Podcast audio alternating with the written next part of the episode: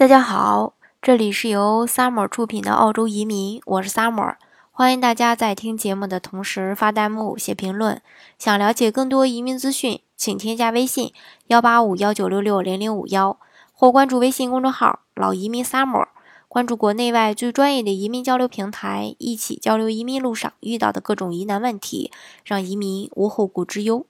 今天呢，给大家分享的内容呢，还是关于澳洲变证的一些事情。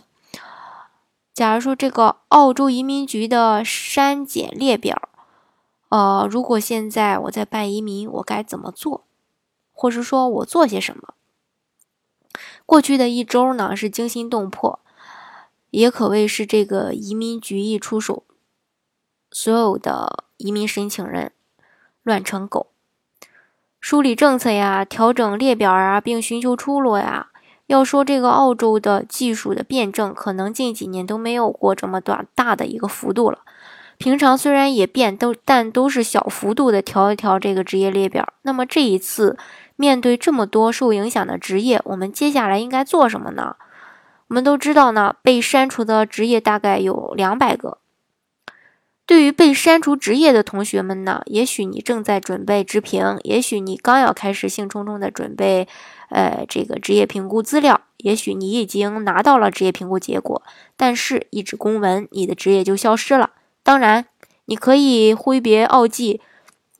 然后转而做其他的项目，或者说做其他的国家，但是你也可以继续操作你的职业评估，因为无论职业是否删除，职业评估机构还是可以继续受理职业评估申请的，而且职业评估的有效期是三年。雅思的有效期也是三年，也就是说，只要你有雅思、有职业评估了，那么在三年之内，只要职业评估再调整，你随时有可能再次申请。你问职业评估有可能再调整吗？当然啊，每个财政年都会调整的，甚至不到财政年开始就会有可能做一些调整。比如这次调整，所谓职业紧缺都是根据市场上劳动资源情况来变的。今年这个职位的人移民的多了，然后他会就，嗯，他可能就会关了。明年发现一关了，市场上又供不应求了，那么好，我再次把这个职业再开了，开还是关都是州政府一句话的事儿。三年之内能有多少次调整，这个真的不好说。但是可以肯定的是，什么时候开了，你没有职业评估，没有雅思也申请不了。所以别那么快打退堂鼓。职业评估可以照样申请，雅思可以照常考，一点也不耽误。呃，那个就是说，之前可能也我记得也提过，除了之前的这个 CSOL 列表被大换血之外，之前的 SOL 列表呢，虽然没有删除，但是有十几个职业被限制。呃，只通过幺八九通道进行申请。那么，如果你的职业在这十几个里，而又打算通过州担保加分满足 UO R 评分，那么你从现在开始要做的就是通过雅思提高分数。其实从过往的经验来看啊，州担保的筛选比幺八九要慢很多，因为每个州都不是按照分数的高低和入职的时间来筛选的，所以我们通常也会建议。小伙伴们，即使提交了幺九零的 UOR，也可以继续考雅思，递交幺八九，呃，做幺八六、幺八七。所以有等幺九零筛选的时间，大可以去继续考雅思，因为幺八九的筛选是热门职业的这个七十分之六十五，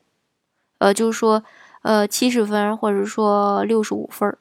这个样子。非热门职业六十分就可以选中。对于提名职业没有任何变动的申请人，当然了，你恭喜你们，你们是非常幸运的。那么在这种情况下，你就不用着急了吗？当然不是呀，你还是要加快你的办理进程啊。无论是在资料准备阶段，还是递交了 UR 等待筛选阶段，你还是要继续努力，加快准备材料的进程，尽快递交职业评估。还没有筛中的，如果分数不突出的，可以继续考雅思，争取刷分儿。因为从这次辩证我们看出，拿到 U R 邀请函还不是松口气的时候，直到你递交了签证资料，你才可以不受任何职业变动的一个影响。所以，呃，这么看来呢，无论是处于什么情况的你，其实呢还是有机会的。但是移民要趁早，这个呢是千年不变的一个